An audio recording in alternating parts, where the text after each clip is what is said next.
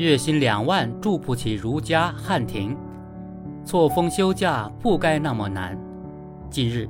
月薪两万住不起如家汉庭这条带有吐槽性质的微博话题一度登上热搜榜首，激起了不少网友的共鸣。据媒体报道，一到旅游旺季，各地酒店便会趁机涨价，部分地区、部分商家的涨价幅度。甚至足以令熟悉其平日价格的客人为之咂舌。在热搜话题中，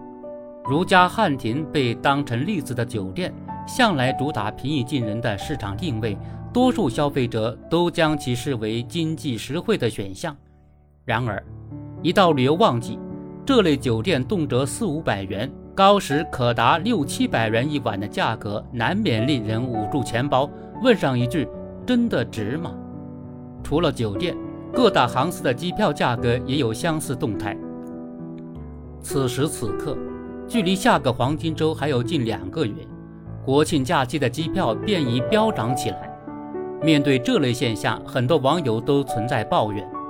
月薪两万住不起的说法或许有一定的夸张成分，但是对许多经济条件一般的个人与家庭而言，在热门假期出行旅游的开销。无疑已是一项难以轻松接受的负担。当然，也有声音指出，旅游业本来就有周期性，旺季涨价是再正常不过的事。如今酒店、机票价格高企，说明市场供需环境就是如此。从经济规律的角度出发，没有什么好指摘的。面对此事，我们不难理解网友的吐槽。在一般人的印象中，旅游应当是普通人也能追求的休闲娱乐方式，而非专属于富裕阶层的奢侈消费。因此，当那些平时被人视为省钱选项的酒店也把价格调得很高时，人们难免感到失望、错愕。但是，从相反的角度出发，商家的定价策略也有自己的道理。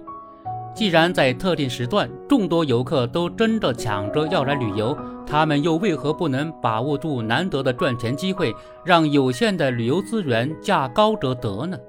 毕竟，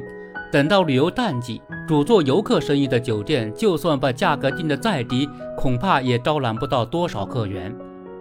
站在双方的立场上，我们会对同一个现象得出截然相反的结论。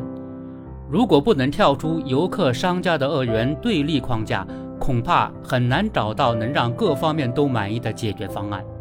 要破解这个看似死结的困境，我们还需深入思考：酒店、机票的价格为何会在特定时段涨得这么高？唯有釜底抽薪，从造成涨价的原因入手，才能让平抑价格曲线，让民众的旅游需求得到更加充分的释放。从供需关系入手，在成本不变的情况下，任何产品和服务大幅涨价，归根结底都是因为需求太多。在旅游市场上，旺季和淡季的划分虽然也受到四季气候的影响，但是天数有限且高度集中的公共假期，才是导致旅游消费需求在短时间内高度集中的最大因素。当下，很多有意旅游者的困境都在于。有时间旅游的时候，旅游太贵，消费不起；市场价格相对亲民的时候，自己又没法拿出时间。对此，最有效的解决方案就是进一步健全休假体系，确保带薪休假制度充分落实，同时鼓励用人单位执行奖励假、灵活调休等人性化措施，从而让普通人的休假时间更多、更自由。普通人如果能免除不得不扎堆旅游的烦恼，自然无需再为临时性的涨价而困扰。当然，休假制度再健全，也无法彻底抹平公共假期的需求高峰。毕竟，公共假期是所有人都休假的时段。与此同时，有亲子去游需求的家庭也会受到学生寒暑假安排的影响。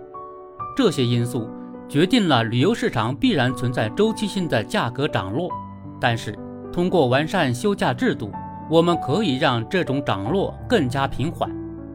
过去几年，受到疫情等因素影响，公众的旅游需求就像一根被压紧的弹簧，急需充分释放动能。这本是一件能让消费者和商家双赢的事，但是高企的住宿与交通成本却让许多有意旅游的人望而却步，给市场潜力打了折扣。我们显然不希望看到这样的场景。对此，社会各界不妨共同努力，让每个人都能更加自由地安排时间，以更划算的方式在旅游中消费，获得精神上的快乐。